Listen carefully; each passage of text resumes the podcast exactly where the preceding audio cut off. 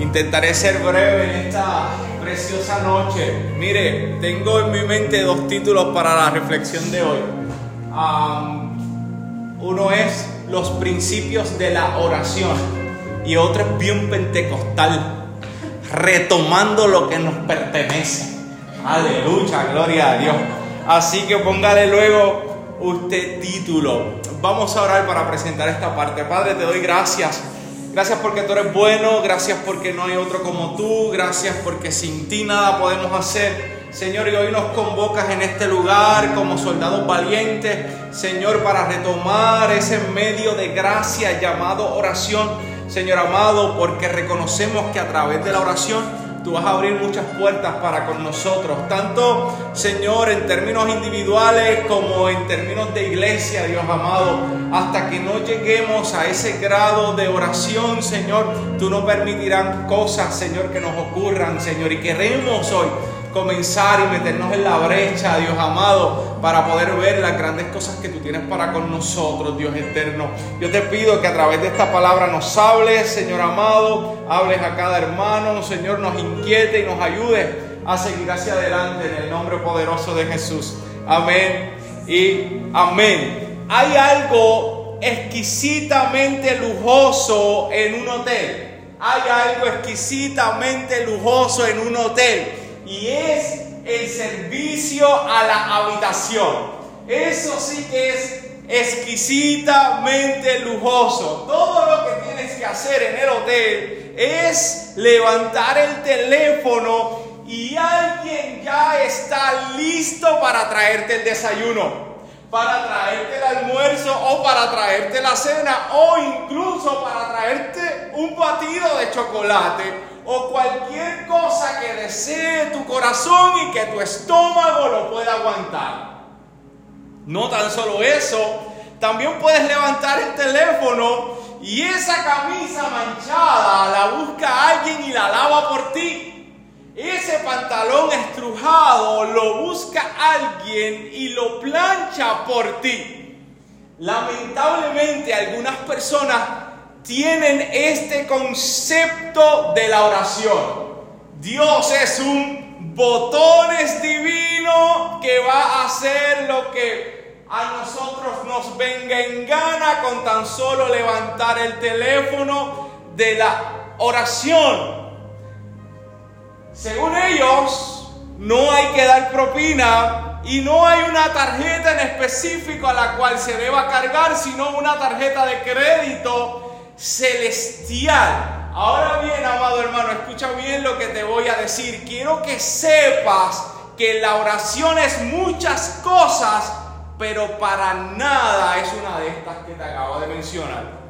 Dios no es un botón divino, Dios no es un genio de la lámpara mágica. Y te digo más, mi experiencia Seguramente esta verdad puede desilusionarnos y quitarnos las ganas de que tengamos una vida donde la oración sea importante. Tú y yo crecimos en un tiempo donde había una famosa canción que nos animaba y motivaba llamada arrebato. Declaro y nos enseñaron en un momento particular que Dios quizás era así precisamente este genio de la lámpara mágica al cual yo podía pedir o incluso nos enseñaron por lo menos a mí que si tú ponías las manos en algo o los pies en un lugar, Dios tenía, se veía obligado cual botones trabaja en un hotel a ir a tu cuarto a resolver tus caprichos. Sin embargo, esto no es así. Y cuando nos dimos cuenta de esta realidad, seamos sinceros, nos desilusionamos.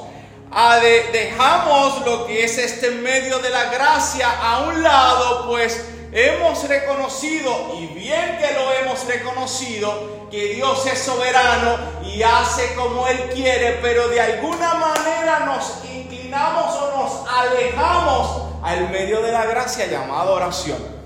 Hoy yo quiero animarte a que tú retomes nuevamente tu disciplina de oración Hoy yo quiero animarte a que no lo hagas con la ignorancia que lo hacíamos en el pasado, sino que más bien ahora, teniendo el conocimiento maduro, podamos acercarnos al trono de la gracia y poder orarle al Señor como se debe. Y permíteme ofrecerte algunos principios que se supone nos animen esta noche a que tú y yo retomemos el medio de la oración. Y déjame contarte el primer principio. El primer principio es Dios escucha la oración. Cuando tú hablas con Dios, déjame decirte que Dios te escucha no necesariamente o no necesitas estar arrodillado o no necesitas estar eh, eh, eh, profundamente hincado o no necesitas estar en la iglesia. Tú tan solo en el lugar donde estás empiezas a hablar con Dios y hay una promesa bíblica de que Dios escucha a aquel que habla con él. El Salmo 10, versículo 17 dice, oh Señor, tú has oído el deseo de los humildes, tú fortalecerás su corazón e inclinarás tu oído. Salmo 65, 2 dice, oh tú que escuchas la oración, hasta ti viene todo hombre. Hay una promesa exquisita en las escrituras que nos asegura que si nosotros retomamos nuevamente en un, en un sentido de hábito el poder de la oración, Dios ha de escuchar a cada uno de sus hijos. Es más, permíteme decirte que esa idea que nos enseñaron en un principio, hay oraciones que no llegan, el no llegan al techo, eso es falso. Porque todo creyente que se ha arrepentido genuinamente, Dios ha prometido escucharle. No tan solo Dios escucha, déjame darte el segundo principio, Dios responde la oración. Salmo 99, 6. Moisés y Aarón estaban entre sus sacerdotes y Samuel entre los que invocaron su nombre. Ellos clamaron al Señor y él le respondió. Isaías capítulo 58, versículo 9, hay una promesa grandiosa para cada uno de nosotros. Entonces invocarás y el Señor responderás, responderá, clamarás y él dirá, aquí estoy. Dios ha prometido escuchar y responder la oración de cada uno de sus hijos. Y muchas veces, claro que si su oración o su contestación va a ser que sí. En otras dirá espera y en otras simple y sencillamente dirá que no, pero responderá al clamor de sus hijos. El tercer principio, yo quiero que usted entienda que la oración asciende al cielo. Mire lo que, lo que pasa cuando usted ora. O sea, usted se hincó aquí seguramente cansado, agobiado, lleno de un día difícil, con dolores musculares, porque ya no somos los mismos jóvenes de antes. ¿Alguien quiere testificar? Pero escucha lo que dice Segunda de Crónicas, capítulo 30, versículo 27. Entonces los sacerdotes levitas se levantaron y bendijeron al pueblo, y se oyó su voz, y su oración llegó hasta su santa morada hasta los cielos. La oración que usted acaba de hacer en esta noche, la oración que usted hace en su casa antes de dormir, la que usted hace al levantarse, asciende al cielo. No tan solo asciende, sino que es recogida allá en el reino de los cielos. Observa lo que dice Apocalipsis capítulo 5, versículo 8. Cuando tomó el libro, los cuatro seres vivientes y los 24 ancianos se postraron delante del Cordero cada uno tenía un arpa y copas de oro llenas de incienso, que son las oraciones de los santos. Tu oración la recogen en el cielo y la tienen ahí. Y esto a mí me tocó el corazón mientras hacía esta pequeña reflexión. Y Dios me hacía dos preguntas. Y yo quiero dejárselas a ustedes. ¿Cuándo fue la última vez que depositaste en esa copa tu oración a Dios? ¿Cuán frecuente llenas la copa con el incienso de tus oraciones? Todo creyente tiene acceso a Dios. Todo creyente ora y sus oraciones son elevadas al cielo y son colocadas metafóricamente en estas copas hermosas que dice Apocalipsis. Habrá más del hermano tal que de las tuyas, aunque no es una competencia, pero nos debe poner a pensar en el sentido de que todos tenemos acceso a la oración. No es que deberían haber oraciones iguales de todo el mundo, la misma cantidad, pero sí por lo menos tus oraciones se deben dejar sentir en esa copa que dice Apocalipsis. Que no vean 15 de orar y una de orando. ¿Cuán frecuente llenas la copa con el incienso de tus oraciones? Por otro lado, no tan solo Dios escucha, responde mi oración, asciende al cielo y es recogida. Dice también las escrituras que nuestra oración debe hacerse en el poder del Espíritu Santo. No es por nuestras propias fuerzas. Amado hermano, cuando usted se hinca a orar, sea donde sea, y se sienta cansado, atribulado, derribado, empiece su oración pidiéndole a Dios que el poder del Espíritu Santo que mora en ti te ayude a orar. Observa lo que dice Pablo en Efesios, capítulo 6, versículo 18 con toda oración y súplica, oren en todo tiempo en el Espíritu y así velen con toda perseverancia y súplica por todos los santos. Judas capítulo 1 versículo 20, pero ustedes amados, edificándose en su santísima fe, orando en el Espíritu Santo. Pídanle fuerzas al Espíritu que mora en ustedes, que está en ustedes para que su oración, por decirlo de alguna manera, fluya y ascienda al cielo. No tan solo debe hacerse en el poder del Espíritu, debe hacerse con fe. Mateo capítulo 21, versículo 22. Y todo lo que pidan en oración, creyendo, lo recibirán. ¿Qué quiere decir esto realmente? ¿Que todos mis caprichos van a ser contestados? Por supuesto que no. Esto significa lo siguiente, la verdadera fe, la fe que enseña Cristo en su palabra, va alineada a la voluntad y a la sumisión de Dios.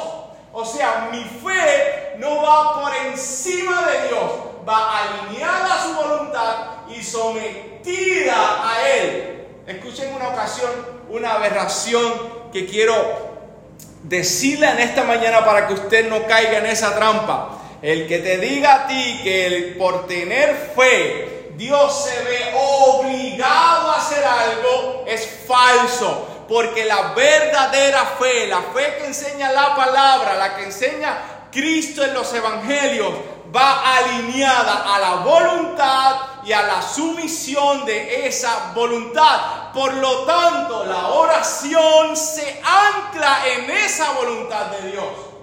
Creo que lo complementa Primera de Juan capítulo 5 versículo 14. Esta es la confianza que tenemos delante de Él, que si pedimos cualquier, cualquier cosa conforme a su voluntad, Él nos oye. Hágalo con fe, reconociendo que esa fe no va por encima de la voluntad de Dios, sino que va alineada a esta y sometida a esta.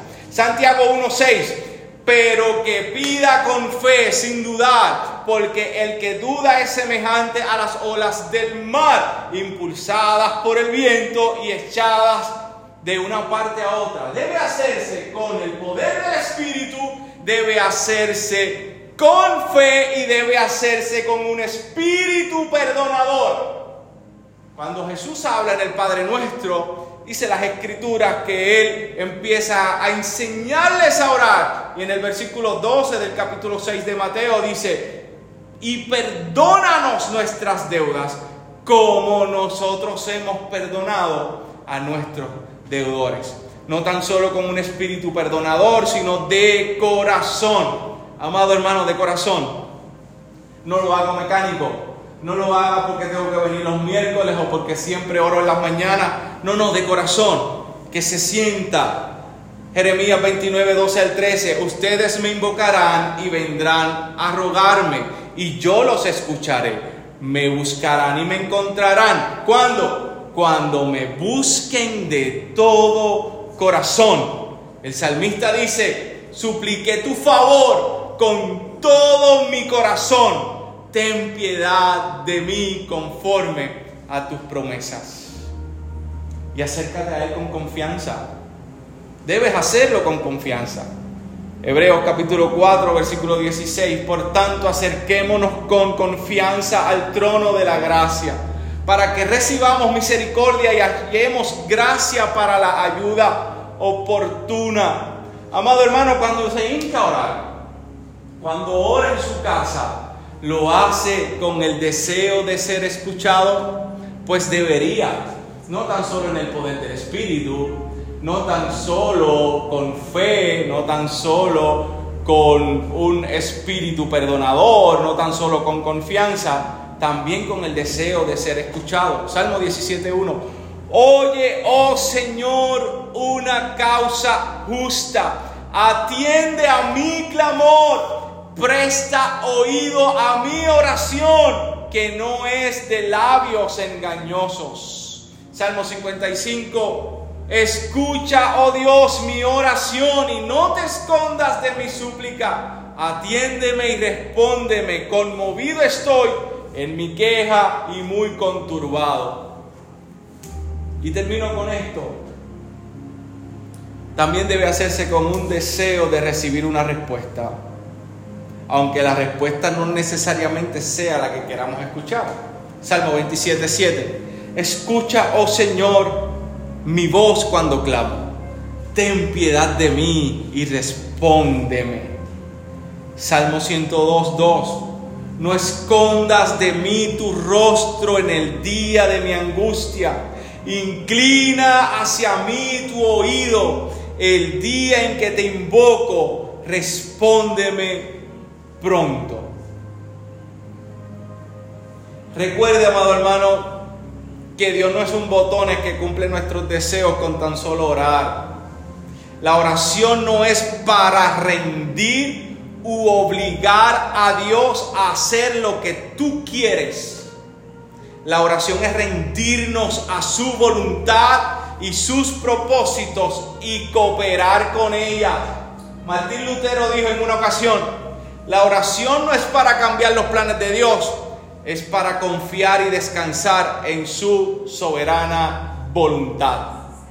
Déjame decírtelo de esta manera. Imagínate que tú estás en un barco, tiras un ancla y esa ancla se clava en la orilla. Empiezas a alar por la cuerda. ¿Qué alas? ¿La orilla hacia ti o tú en tu embarcación hacia la orilla? Obviamente la orilla no va a venir hacia ti, tú vas a ir hacia ella mientras ales. Pues precisamente la oración no es alar a Dios a mi voluntad, sino alinear mi voluntad a la suya.